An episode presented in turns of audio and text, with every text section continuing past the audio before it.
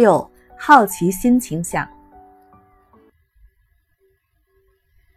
哺乳动物天生就具有好奇心，但在所有非人类的哺乳动物里面，好奇心最强烈的是猿类和猴类，而人类的好奇心又比它的这些近亲强烈的多。在发达的人类文明中，文化极大的提高了好奇心在促进知识发展方面的效率。例如，雅典人的纯粹好奇心推动了数学和科学的发展，而罗马人则对数学和科学几乎没有贡献。罗马人更专注于矿藏、道路和水利等实用工程。最好的现代教育机构能够增强人们的好奇心，而好奇心则能够帮助人们防止或减少其他心理倾向造成的糟糕后果。好奇心还能够让人们在正式教育结束之后很久，依然拥有许多乐趣和智慧。七，康德式公平倾向。康德以其绝对命令而闻名。所谓绝对命令是某种黄金法则，它要求人们遵守某些行为方式。如果所有人都遵守这些方式，那么就能够保证社会制度对每个人来说都是最好的。应该说，在现代社会，每个有文化的人都表现出并期望从别人那里得到康德所定义的这种公平。美国一些规模不大的小区里面，通常会有只能供给一辆车通过的桥梁或者地道。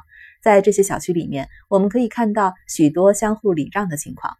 尽管那里并没有交通标志或者信号灯，许多在高速公路上开车的司机，包括我自己在内，通常会让其他想要超车的司机开到自己前面，因为那是一种当他们想超车时也希望得到的礼貌行为。此外，在现代文明社会中，陌生人之间有文明排队的习惯，这样所有人都能按照先来后到的规矩得到服务。此外，陌生人往往会自愿平分飞来的横财，或者平摊意外的损失。作为这种公平分配行为的自然后果，当人们期待然而没有得到公平分配时，往往会表现出不满的情绪。过去三百年来，奴隶制度在世界各地基本上被废除了，这是很有意思的事情。因为在此之前，奴隶制度已经和各大宗教共存了几千年。我认为康德式公平倾向是促成这种结果的主要因素。八、羡慕和妒忌倾向。如果某个物种在进化过程中经常挨饿，那么这个物种的成员在看到食物时就会产生占有那个食物的强烈冲动。如果被看到的食物实际上已经被同物种的另外一个成员占有，那么这两个成员之间往往会出现冲突的局面。这可能就是深深扎根在人类本性中的羡慕、妒忌倾向的进化起源。兄弟姐妹之间的妒忌明显是非常强大的，并且儿童往往比成年更容易妒忌自己的兄弟姐妹。这种妒忌通常比因陌生人而引发的妒忌更加强烈。这种结果也许是康德式公平倾向造成的。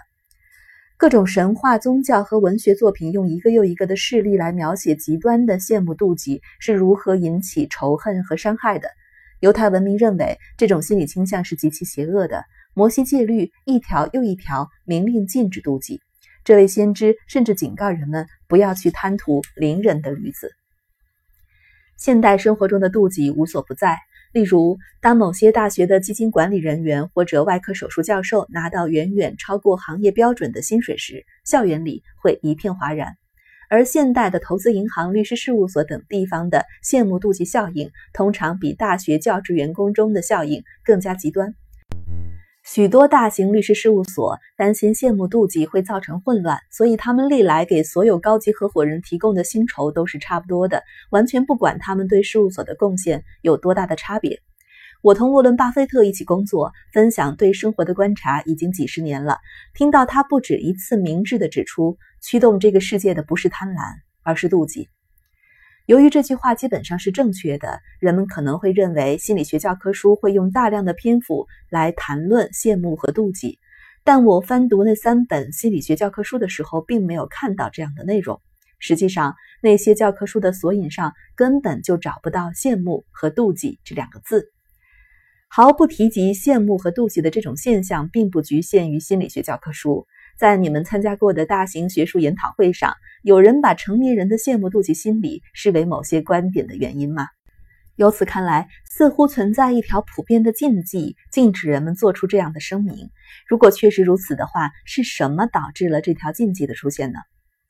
我的猜想是，这是因为人们普遍认为，说某种立场是由羡慕妒忌促成的，是对采取那种立场的人的极大侮辱。如果那个人所持的看法是正确的，而不是错误的，那就更是如此。说某种立场受到妒忌的驱动，被视为等同于说采取那种立场的人像儿童般不成熟，那么这种对妒忌避而不谈的禁忌就完全可以理解了。但这种普遍的禁忌就应该影响心理学教科书，导致心理学无法对一种普遍的重要现象做出正确的解释吗？我的答案是否定的。